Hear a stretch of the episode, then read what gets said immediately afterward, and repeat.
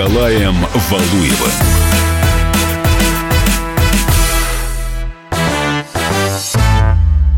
Здравствуйте, дорогие друзья! Вновь, как всегда, вечером на Радио КП по средам «Большой спорт» с Николаем Валуевым и Валентином Алфимовым. Да, здравствуйте, дорогие друзья! У нас сегодня, мы сегодня не просто тут вдвоем сидим, а у нас гости, причем э, гости такие далекие, но очень заслуженные. Далекие в хорошем смысле слова, потому что далеко от нас находится на связи из нашей Екатеринбургской студии э, Сергей Корякин, автогонщик, единственный представитель России э, и призер Дакара сразу в двух классах. Сергей, здравствуйте. Здравствуйте, рад вас слышать. Сергей, и, добрый вечер. И рядом с Сергеем, как всегда, собственно, как а, всегда. А как же без штурмана? Да. Вот так-то.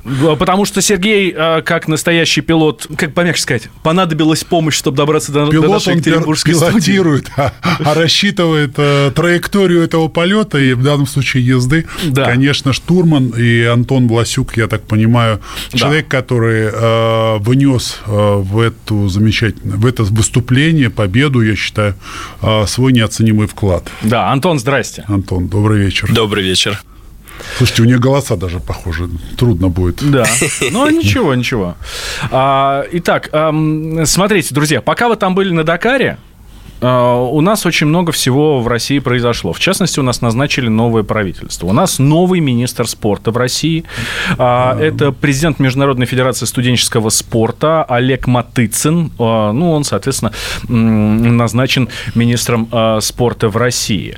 В своем первом э, интервью в должности министра спорта он обозначил э, вектор своей работы. Давайте услышим. Ну, прежде всего, это огромная честь быть членом правительства. Такое непростое время и быть ответственным за выполнение послания президента Российской Федерации. Я очень горжусь работать в такой профессиональной команде и надеюсь, что мой опыт, знания позволят осуществить э, ту работу, которую ожидает правительство и страна, люди не только в мировом спорте, но и самое главное для здоровья и физических способностей наших э, граждан. Николай Сергеевич, ваше мнение по поводу Олега Матыцына на посту министра спорта Российской Федерации?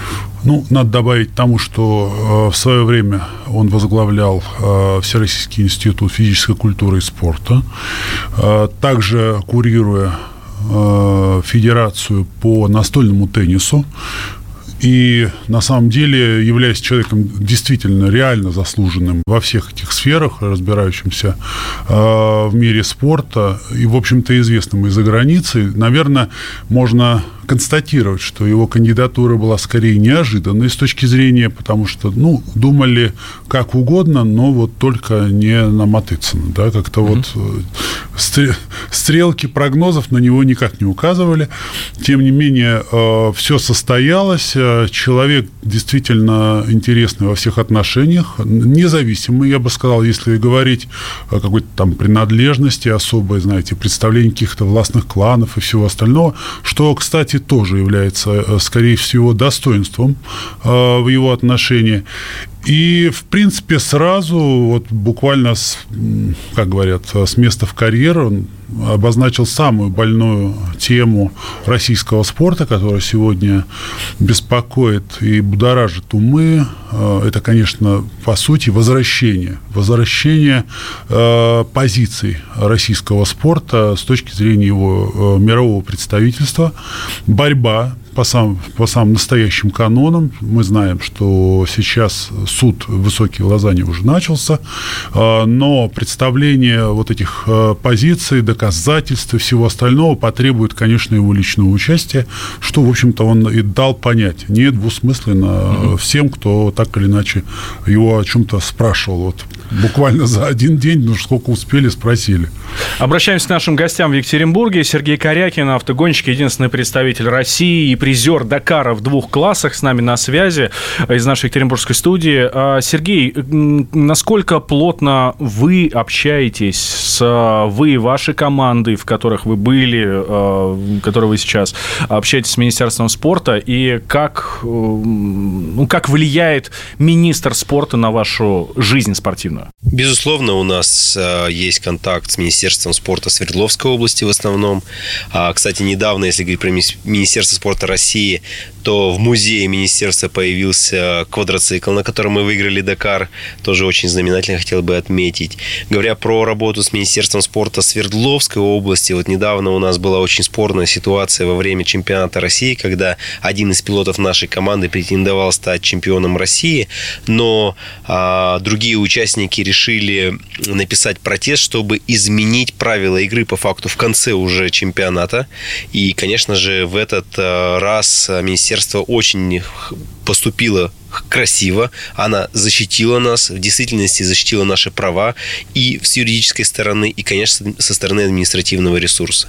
Потому с министерством мы работаем, постоянно берем у них письма для пересечения границы, что очень немаловажно, потому что вывести из России две спортивных машины, а также порядка 6 тонн запчастей, а это порядка полутора тысяч номенклатурных позиций. Это очень непростая задача, и поэтому мы запасаемся письмами, а, в которых говорится, что в действительности мы такая-то команда, едем за границу. Это просто на самом деле очень непростой вопрос, выехать за границу столь большим составом.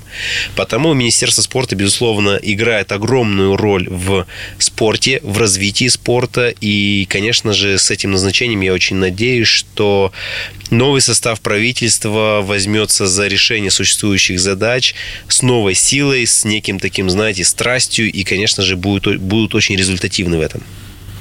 А, Тина Канделаки, а, глава Матч ТВ, ведущая радио «Комсомольская правда», о чем я говорю с особой гордостью, а, рассказала нам про Олега Матыцына как нового министра спорта. Наверное, самая широкая общественность э, не знает, кто такой Олег Матыцын. А, ну, для справки, он э, 29 лет преподавал в Российском государственном университете физической культуры. Ну, успешный спортсмен, в прошлом мастер спорта, заслуженный тренер, президент Международной федерации студенческого спорта. Ну, человек с большим бэкграундом в спорте.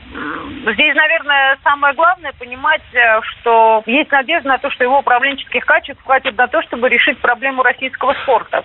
Да, э, ну, будем надеяться, конечно, что все проблемы российского спорта будут решены. А, кстати, Сергей, а вас касаются хоть какие-то санкции, которые на российский спорт накладываются? Ну, мы видим, какая борьба идет с нашими спортсменами за границей.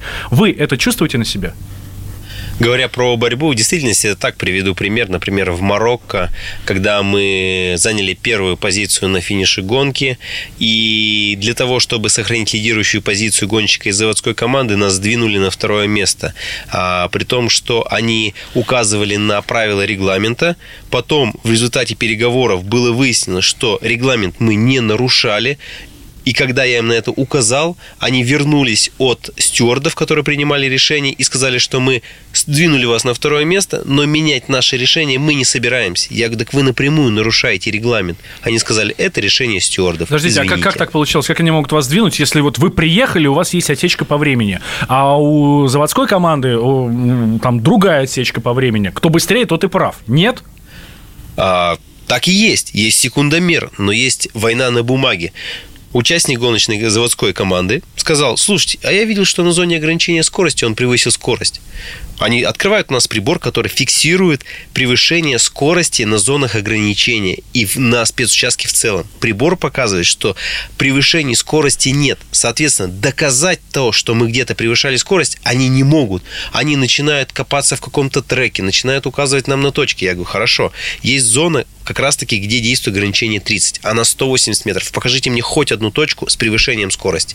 Они мне ничего указать не могут. Идут к стюардам, я им рассказал все, все точки, на которые я упираюсь для того, чтобы доказать свою правоту. В результате он возвращается и говорит, извините, это решение стюардов, и решение меняться не будет. Mm-hmm. Вот, э, причем настолько нагло и глупо было принято такое решение, сдвинули нас на второе место. И это как раз-таки вопрос заводских команд, денег, административного ресурса и участия политики в спорте. В прошлом году, когда этот же этап чемпионата мира, который проводится в Марокко, он считается самым сложным, самым престижным, и он был отборочным этапом для а, участников заводской команды, которая есть сейчас. Мы его выигрываем, берут второе, третье, четвертое место в заводскую команду. Угу.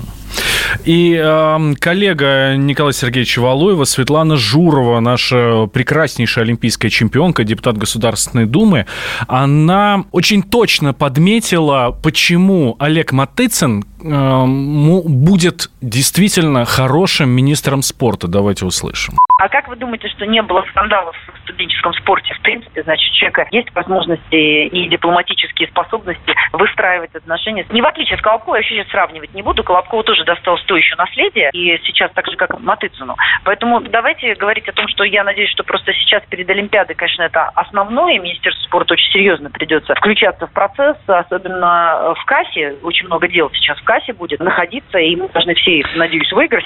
КАС – это спортивный арбитражный суд, про который э, да, Светлана Журова говорит. Так, давайте сейчас сделаем небольшой перерыв. Собственно, у нас новый министр спорта, с этим нам жить. Желаем ему удачи. Надеемся, что наш, э, что действительно господину Матыцыну удастся вывести наш спорт Давайте. на тот уровень, которому да. мы хотим. На будущее пожелаем и Павлу Колобкову тоже удачи. Да, конечно. Все-таки он действительно профессионал. Я напомню, что у нас в гостях Сергей Корякин, автогонщик, единственный представитель России, призер Дакара в двух классах, а, и Антон Власюк, штурман команды Snack Racing. Во втором периоде мы и вернемся к вам.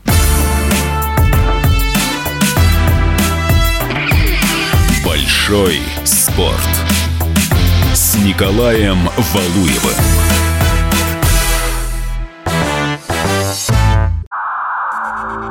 Иркутск 91,5. Воронеж 97,7. Краснодар 91,0. Тюмень 99,6. Анапа 89,5. Владимир 104,3. Барнаул 106,8. Екатеринбург 92,3. Санкт-Петербург 92,0. Москва 97,2. 97,2. Радио «Комсомольская правда». «Комсомольская правда». Слушает вся страна. Слушает вся страна.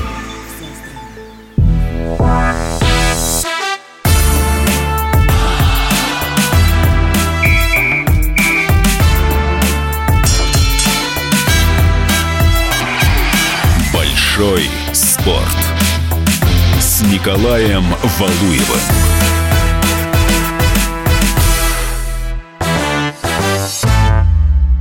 Добрый вечер, дорогие друзья.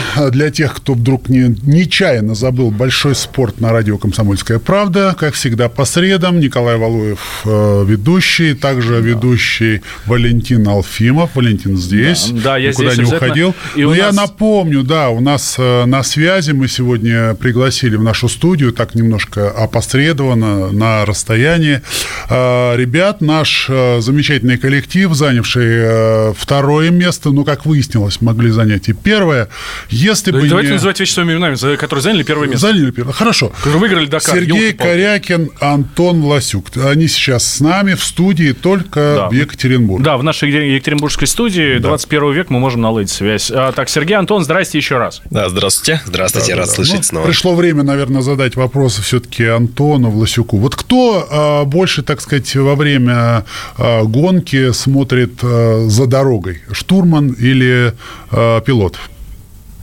Ну, на этот вопрос можно точно ответить, что на дорогу больше смотрит пилот, а, так как э, штурман больше смотрит в легенду. Легенда – это та тетрадка, тот роутбук, который организаторы выдают нам, чтобы добраться из точки А в точку Б и не попасть э, в, в неловкую ситуацию. Э, в ну, неловкая обозна... ситуация это что? Это гаишники там или что? Кстати, такое было. Нас остановили полиция. Да, а, на этом Дакаре, на этом Дакаре нас остановила машина ГАИ по той причине, то, что у нас не было госномера на автомобиле. Подождите, а вам вообще это засчитывается? Это как-то фиксируется? Дело Вы том, сами что... штраф платили? Штраф. Нет, подождите. Ну, мы пытались на английском. А как вы время за вот... Они же вас остановили, это время, гонка идет вообще-то. Это ну, является остановили... форс-мажором, который должен как-то учитываться. Нас э, полиция остановила не на самом спецучастке, где А-а-а. мы едем на время, а на той части, на дорожной секции, когда мы ехали от лагеря до старта спецучастка. Ну как там ребята по-английски говорят вообще нормально, без акцента? Поняли? Что или вы им так ну, на пальцах объясняли?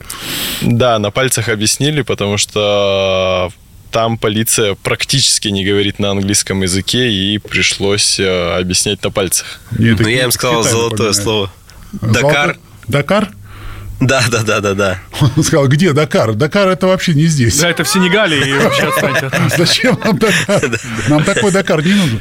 А, Сергей, эм, вы единственный представитель России, который э, получил, э, который вошел в призы в двух классах на гонке Дакар.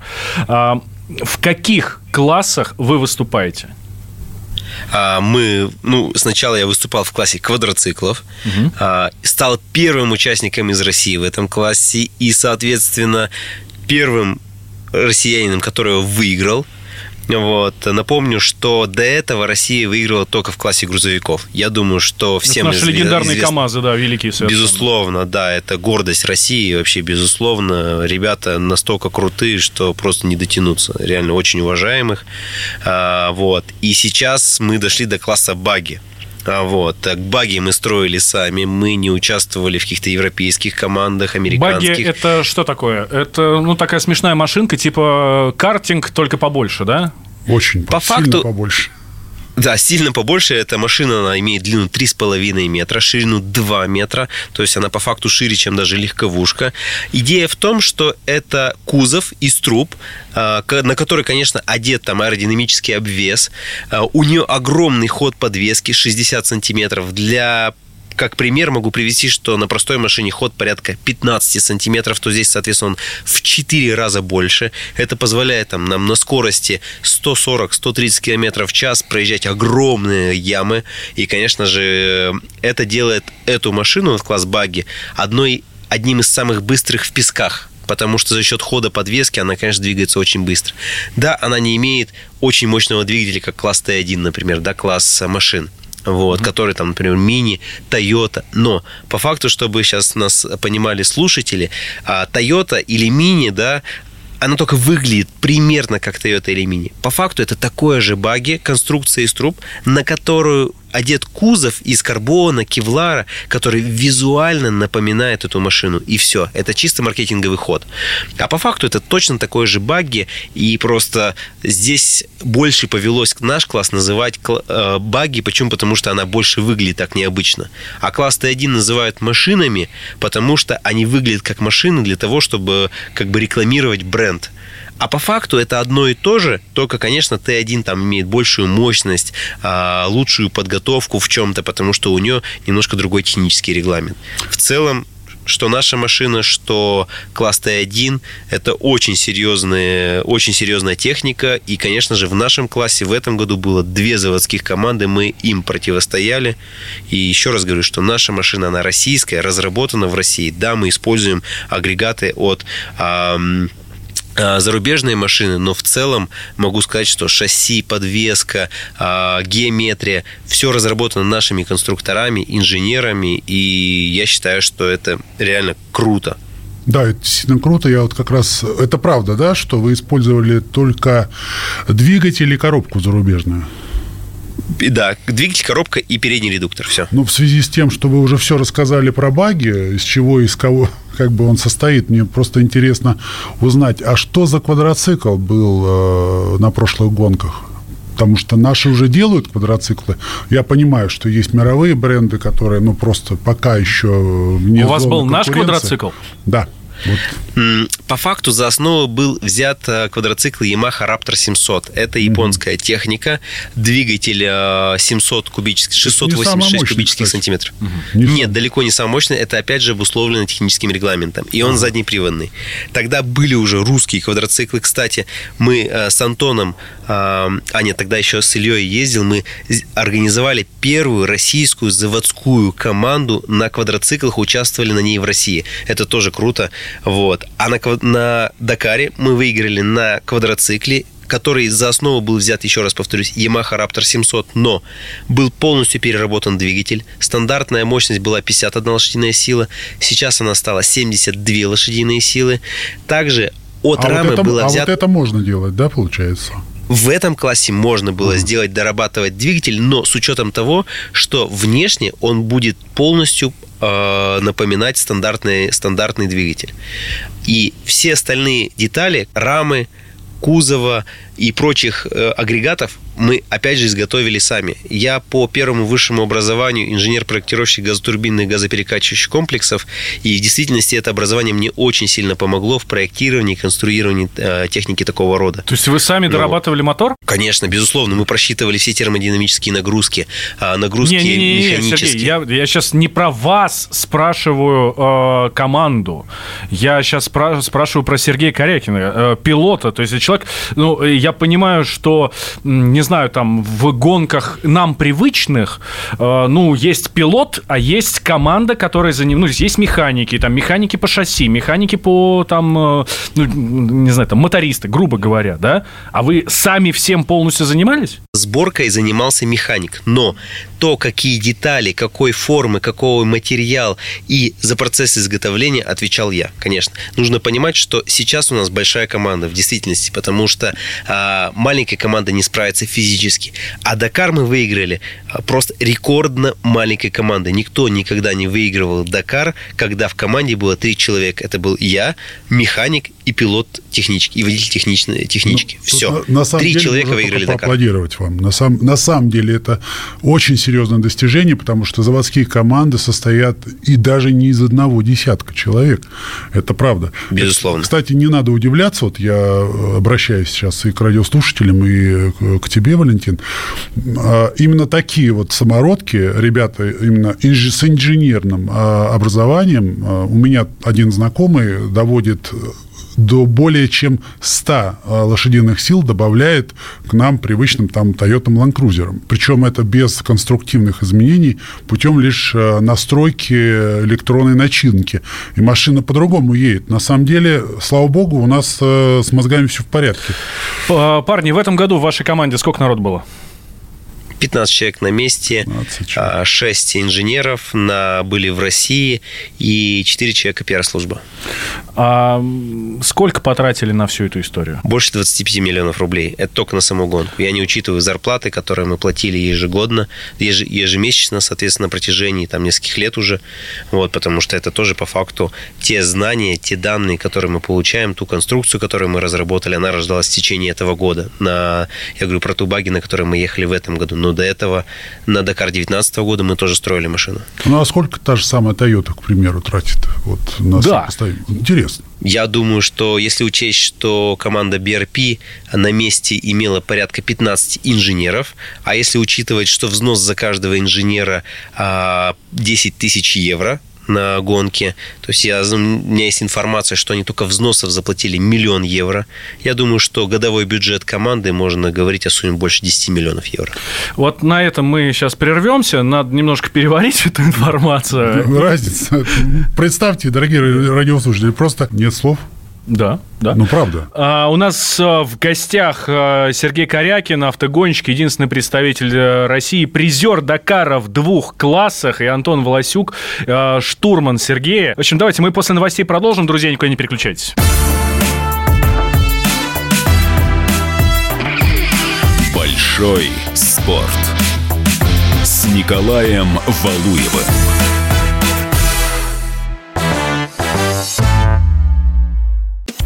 Политика, Владимир Путин приехал в Японию на саммит большой... экономика, Покупательная способность тех денег, которые вы... аналитика, Что происходит правильно, а что происходит неправильно. технологии, В последнее время все чаще говорят о мошенничестве с электронными подписями. музыка. Всем привет! Вы слушаете «Мир музыки». Комсомольская правда. Радио для тебя.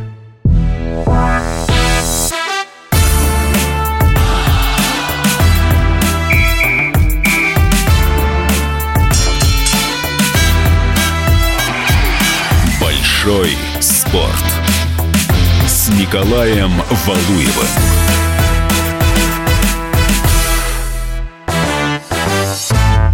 Добрый вечер, дорогие друзья. Напоминаю, что большой спорт на радио «Комсомольская правда». Валентин Алфимов напротив меня. Да, я здесь. Я Николай Здесь. Валуев. И Точно. сегодня мы говорим о гонке Париж-Дакар, которая стремительно из Африки перебралась на э, Ну, Саудовскую Аравию, по Она большому как счету. кочует по всему миру. Сергей Корякин и Антон Бласюк, штурман а, Сергея а, у нас в студии, точнее, Да. студия находится в Екатеринбурге, но, тем не менее, а, вот а, современная техника позволяет нам так общаться. Да, а, Сергей с Антоном в этом году заняли второе место в классе багги в, в Дакаре.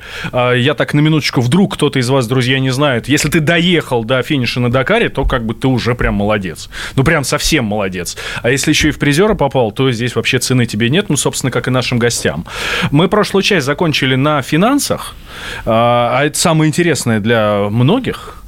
И нам, с нами Сергей поделился такой коммерческой тайной, можно так сказать. 25 миллионов бюджет этой гонки для э, команды Сергея. Рублей. 25 миллионов рублей, да, это не то, что у каких-то там всяких там японцев, американцев и так далее. Сергей, а кто деньги дает? Ваши, что ли, личные? Да нет, безусловно, у меня таких денег нет. А деньги нам дают наши спонсоры.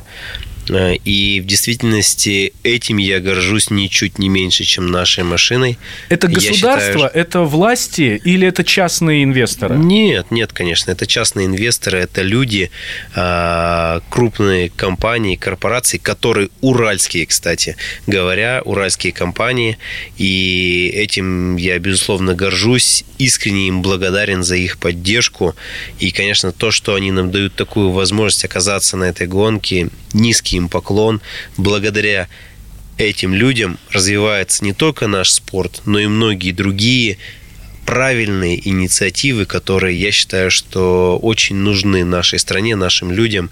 И, конечно же, благодарен им не только за нашу поддержку, за поддержку нас, но и других а, людей, спортивных инициатив, команд. Они делают огромную работу. Ну, надо сказать, что этот Дакар не обошелся без э, трагических случаев. Э, все-таки э, разбился один из пилотов, одного увезли в, тяж- в тяжелом состоянии. Как это отразилось на вообще участниках и на вас в частности? Хочу сказать, что мы сожалеем, что Так, такая это- ситуация Это, Антон говорит, Это Антон, Антон, Власов. да-да-да. Да, Штурман, штурман, давай, да, Антон. А, Да, мы, к сожалению, а, расстроены такой ситуации, а, что и летальные случаи происходят на Дакаре. А, Нашего класса в плане гонки это к счастью, не затронуло, и мы все этапы проехали полностью. А, Класс мотоциклов и квадроциклов после первого случая гибели гонщика на следующий день этап отменили. И у спортсменов был дополнительный день отдыха, день траура, и они не участвовали на одном из этапов. А ситроеновцы участвовали вообще в, в баге? Как правило... У вас особая любовь к Citroёn, Николай Сергеевич? Я просто я мало смотрел гонок, э, но я всегда видел, как вот э, постоянно показывают э, их э, болид, или как правильно сказать, э, их э, нет, не квадроцикл, а баги, баги. Их баги, да. Да. Ам, наверное, а, немножко путать. Есть э, Peugeot и есть Citroën, да, то есть Peugeot в действительности участвовал в Дакаре и несколько лет подряд выигрывал эту гонку. Citroën тоже участвовал, но в более ра- ранних Peugeot. эдициях. Я имел, э, конечно, виду э, Peugeot. Я да, да, да. Peugeot, вы все, Да, да, все да. правильно, да, да, да. Вот, а Peugeot выигрывали, но они сейчас полностью закрыли спортивную программу. Они сказали, ребят, мы всем все доказали, всех выиграли, мы уходим. Вот, то есть э, у них бюджеты там вообще были какие-то колоссальные. Я слышал цифры 70-80 миллионов евро в год они тратили на эту программу. И, конечно же, они а, в действительности показали феноменальный результат с очень высокой степенью стабильности, побеждали и, конечно же, построили очень хорошие машины. Ребят, мне кажется, что если бы вам дать такие деньги, вы бы... э, На Луну улетели. Да, вот я и хотел. В космос бы утерли нос Роскосмос. И Илону Маску тоже. Да. Я напомню, что у нас в гостях Сергей Корякин, автогонщик, участник Дакара, единственный представитель России, призер Дакара в двух классах, и его штурман Антон Власюк, штурман команды Snack Racing. Давайте немножко про а, быт и условия, чтобы наши слушатели при, ну, поняли э, вообще, о чем речь. А, что из себя представляет Дакар? Мы, ну, все прекрасно понимают, гонки, это вот, значит, пришел на трек, ну, Формула-1 смотрят все, ее показывают по телеку. все, приехали на трек, зрители, машины гоняют, там 50, 60, 70 кругов, и, и все. Дакар — это что?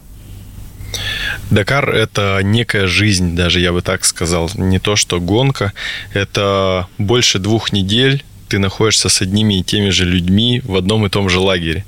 И каждый день лагерь переезжает из одного города в другой, весь этот быт сворачивается и к вечеру разворачивается совершенно в другом городе, начиная от э, обычных туалетов, заканчивая автодомами, в которых живут э, гонщики, пилоты, команды, техподдержка, всеми столовыми, в общем, все переезжает, и это большая работа организаторов э, перевести так много людей из одного города в другой. А, и раньше вот Николай Сергеевич э, очень правильно сказал, Париж, Дакар. Париж вообще уже никакого отношения к этому не имеет, потому что, ну, это раньше была гонка из Парижа в Дакар, собственно, в Сенегал, да, из Франции в Сенегал.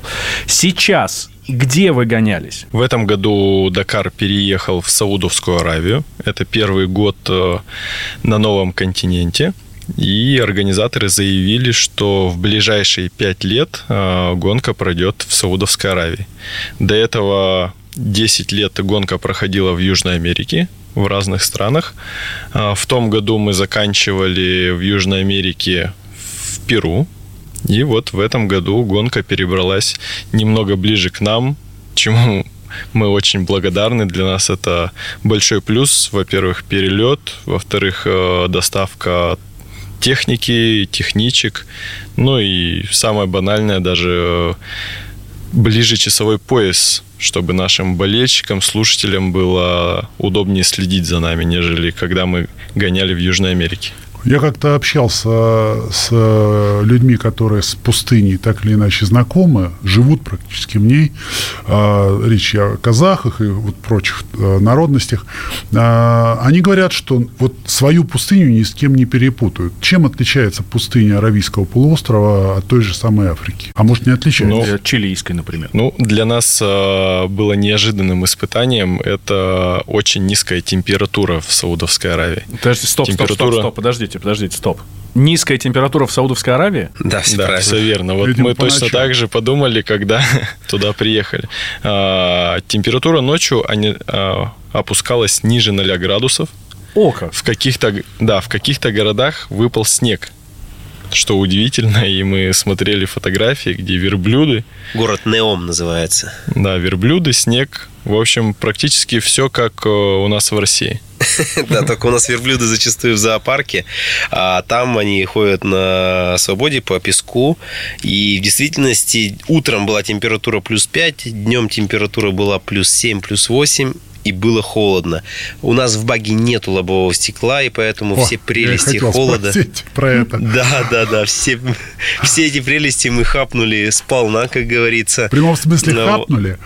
Да, да. А еще знаете, когда бывает, прыгаешь с дюны и врезаешься в следующую дюну, подвеска крепкая, выдерживает, но баги поднимает, ну, килограмм 30 песка, и все это на тебя сыпется. И когда мы приезжаем в лагерь, парни берут смиренный пылесос, начинают это все э, высасывать, очищать салон, потому что а, в действительности в салоне огромное количество скапливается песка. И говоря про разницу пустынь, она в действительности, вот для меня, как для гонщика, она колоссальная – Антон видит гонку больше как штурман, а я расскажу как пилот. Разница в песке. Разница в том, как меняется а, плотность песка, да. То есть здесь на самом деле эта пустыня, она была более-менее предсказуема. Почему? Потому что ты едешь, например, по песку, красный песок, он имеет определенную плотность. Это говорит о том, что не будет срывов, не будет падений, резких э, спусков. Вот. Но, например, в Перу ты мог ехать по красному твердому песку, который резко прерывался, и был обрыв в несколько метров. Это, безусловно, сложно и, конечно вот. же, опасно. Вот. Да.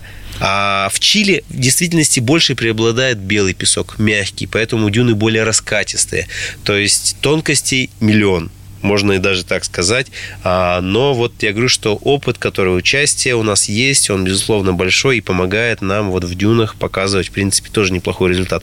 Хотя чилиец Чалека Лопес, который занял третье место, он чуть быстрее нас. Но если брать общее время прохождения дюн, то он гораздо медленнее. Почему? А Потому что он... Это как? А, очень просто. Он едет, гонит, привозит просто целую бездну времени. То есть мы, грубо говоря, проходим участок в 100 километров за час, ну, грубо говоря, за полтора часа, да, а он его проходит за час, за час 15. Потому что выигрывая у, у нас 15 пустыня минут. своя есть, домашняя. Угу. И это тоже. Но Потом он проезжает 101 километр и на 102 километре разбивается, потому что не может так вести.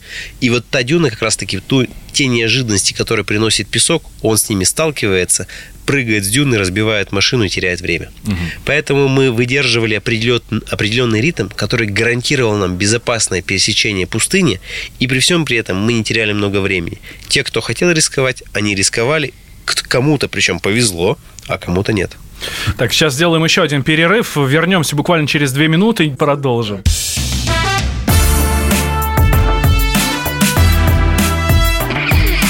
Большой спорт с Николаем Валуевым.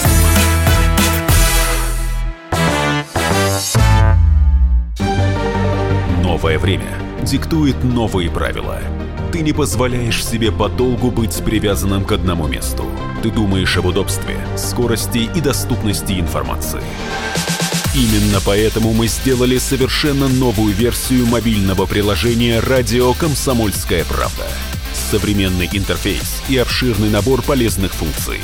Возможность слушать нас в дороге, как на iOS, так и на Android. В режиме онлайн и подкасты. «Комсомольская правда». Всегда рядом. Радио жизни. Радио для тебя.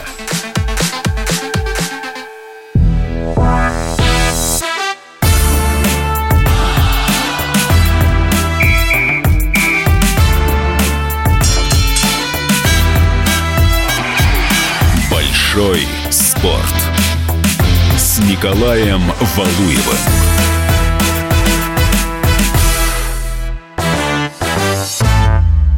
Добрый вечер, дорогие друзья. Четвертый раунд нашего разговора с друзьями из Екатеринбурга. А друзья – это наши замечательные гонщики Париж-Дакар. Ну, Париж-Дакар – это уже, уже не Париж, номинально. Уже просто Дакар, Вы слышите да. сейчас Валентина Алфимова, «Большой mm-hmm. спорт» на радио «Комсомольская правда». И, э, безусловно, безусловно…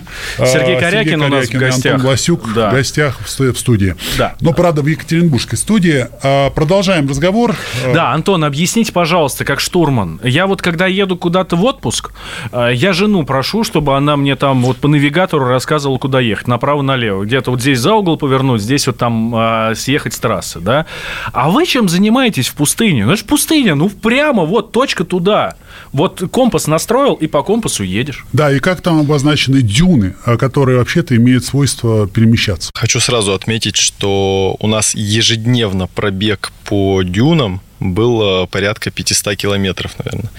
И чтобы наши слушатели понимали, организаторы нам утром выдают легенду, по-другому роутбук, или просто тетрадка, в которой есть некие обозначения, которые помогают мне, как штурману, объяснить... До Саудовской Аравии планшеты еще не дошли, да? Запрещена такая. любая электронная техника, которая О. поможет воспользоваться спутниковыми картами, какими-то навигаторами. Если организаторы заметят это у, у экипажа, то экипаж могут снять с гонки. Угу. Поэтому пока... организаторы выдают бумажные носители, Бумажные. которые помогают нам добраться из точки А в точку Б, минуя а, большие реки, горы, и даже маленькие опасности, такие как ямы, ведь у нас скорость э, зачастую больше 100 километров, и когда ты едешь по пересеченной местности, организаторы стараются максимально указать э, опасности, которые невооруженным глазом на такой скорости можно не заметить. Как выглядит эта легенда? То есть там написано, значит, что вы едете там 30 километров по прямой, и там вот будет яма, ее надо объехать, так что ли? Примерно так это и звучит, да. Есть э, какие-то участки очень частые встречаются в дорожной книге. Э, расстояние между позициями могут сокращаться до 20, до 50 метров, а могут э, расстояние быть и 30 километров. Допустим, в этом году Дакар отличался такой особенностью, то что между позициями, в которых можно как-то сориентироваться, расстояния были очень большие. 5, 10, 15 и 20 километров, даже такие расстояния были. Приведу пример, как это выглядит. Э, мы стартуем в дюнах, никаких, естественно, дорог, ни привязок к местности нету. У нас есть только компас и только те указания, которые выдали организаторы. А, извиняюсь, еще есть а, э, спутниковый одометр, который до метра правильно и четко считает расстояние. И организаторы пишут нам в дорожной книге, что через 20 километров, э, вернее, эти 20 километров мы едем с курсом, к примеру, 180 градусов, и через 20 километров мы поворачиваем на другой курс, к примеру, на 75 градусов и проезжаем еще 10 километров. И там мы увидим, ну, предположим, в дюнах колодец, в котором поется... А он тоже обозначен? Некий жив. А сколько в сантиметре метров? Масштаб какой? Масштаб должен Нет, это не, это не совсем карта, это некие обозначения. Есть определенная лексика роутбука, это образно словарь для штурмана. Если у нас в русском словаре есть буквы, то в лексике роутбука есть разные обозначения. Стрелочки, галочки, указатели. И вот в этом нужно разбираться и понимать, что организаторы зашифровали в этой дорожной книге. Так и если донести вы это до пилота. Трассы, вот вы сошли с трассы, допустим, а, не видно. Это не дорога, там никто не ездил, вы, в общем-то, по целине. Как вы там ориентируетесь? Компас вам можно иметь? Да, компас есть, да. Да, компас у нас есть электронный компас, Значит, по, по которому мы двигаться, но в целом ну, нет, действительно, вот скорость, вы... огромная скорость. Вот, э, вот была дорога, уже ее нет. Да. А, кстати, Но... а штурман в этот момент смо... смотрит э, в этот э, бук. Да. Вас, кстати, не укачивает? книгу.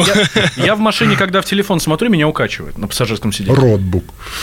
Ну, а, мне в этом плане повезло, меня, к счастью, не укачивает, но я честно скажу, большинство штурманов на соревнованиях пьют специальные таблетки, которые помогают им побороть эту проблему. Это не считается допингом? ВАДА там до вас не докапывается?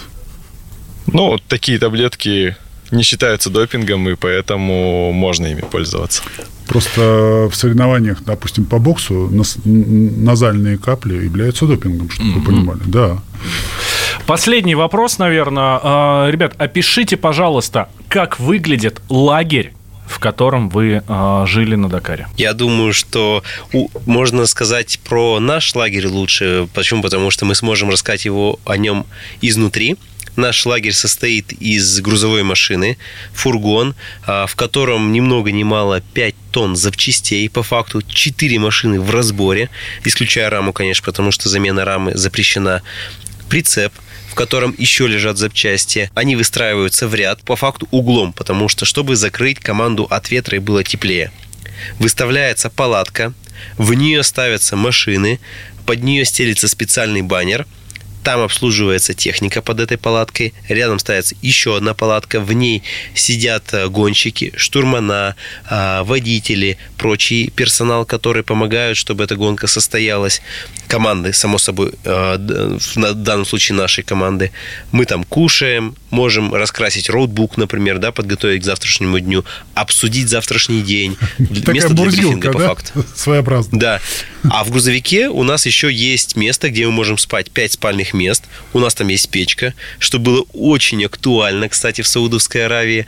Вот э, позволяет комфортно спать. Берешь беруши, вставляешь в уши и а, в действительности спать достаточно комфортно, потому что ты спишь на мягкой кровати и, безусловно, гораздо тише, чем на улице, потому что вокруг тебя стоит порядка 750 машин. Они все заводят машины ночью, проверяют, газуют, а, что там сверлят, откручивают. И это, безусловно, огромный лагерь. Он занимает, я думаю, порядка 50 гектар. Он огорожен, чтобы местные туда не проникли. Чаще всего мы заходим в гости к команде КАМАЗ Мастер, потому что в действительности у них образцовый лагерь. И даже вот такая мелочь, как они выставляют все грузовики свои в один, в в один ряд. У них даже есть специальный человек, который стреляет глазом, чтобы все стояли в один ряд. Сергей Корякин, автогонщик, единственный представитель России, призер Дакара в двух классах, с нами на связи. Антон Власюк, его штурман, штурман команды Snack Racing. А, парни, которые в этом году в классе багги а, заняли первое место на Дакаре, Я но, им, но их а, передвинули на второе. Ну, потому что так надо. Ну, бог с ним, раз им надо, а мы все равно вас считаем чемпионами, ребят. И спасибо вам, на самом деле, огромное. Удачи вам. Удачи, удачи. Вам спасибо. Удачи. Хорошего спасибо, здоровья. спасибо. Были рады большое. пообщаться. Николай Сергеевич Валуев, Валентин Алфимов. Всего доброго. Хорошего настроения. Большой спорт. С Николаем Валуевым.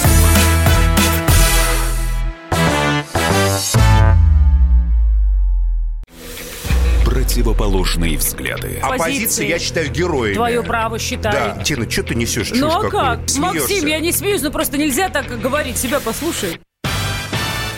Разные точки зрения. Призывы «надо выходить и устраивать майта» — это нарушение закона. И вообще это может закончиться очень нехорошо. Вы не отдаете себе в этом отчет? О, нет, решили допрос устраивать. Личный взгляд на главные проблемы. Ты не ездишь на машине? Я не езжу. Ну вот и тогда Ну, молчи, отлично. потому что я рассказываю про движение автомобильное, а не про пешеходов. Свобода слова в прямом эфире. Я не причисляю себя популистом, я причисляю себя к людям, которые действительно отстаивают мнение жителей, причем не только на словах, но и на деле. Тогда приношу Любовь Соболь свои извинения. Радио «Комсомольская правда». Правда рождается в споре. Две крайности, они всегда опасны. Всегда мир более разноцветный и плохо, когда либо кровь на улицах, либо кровь в застенках.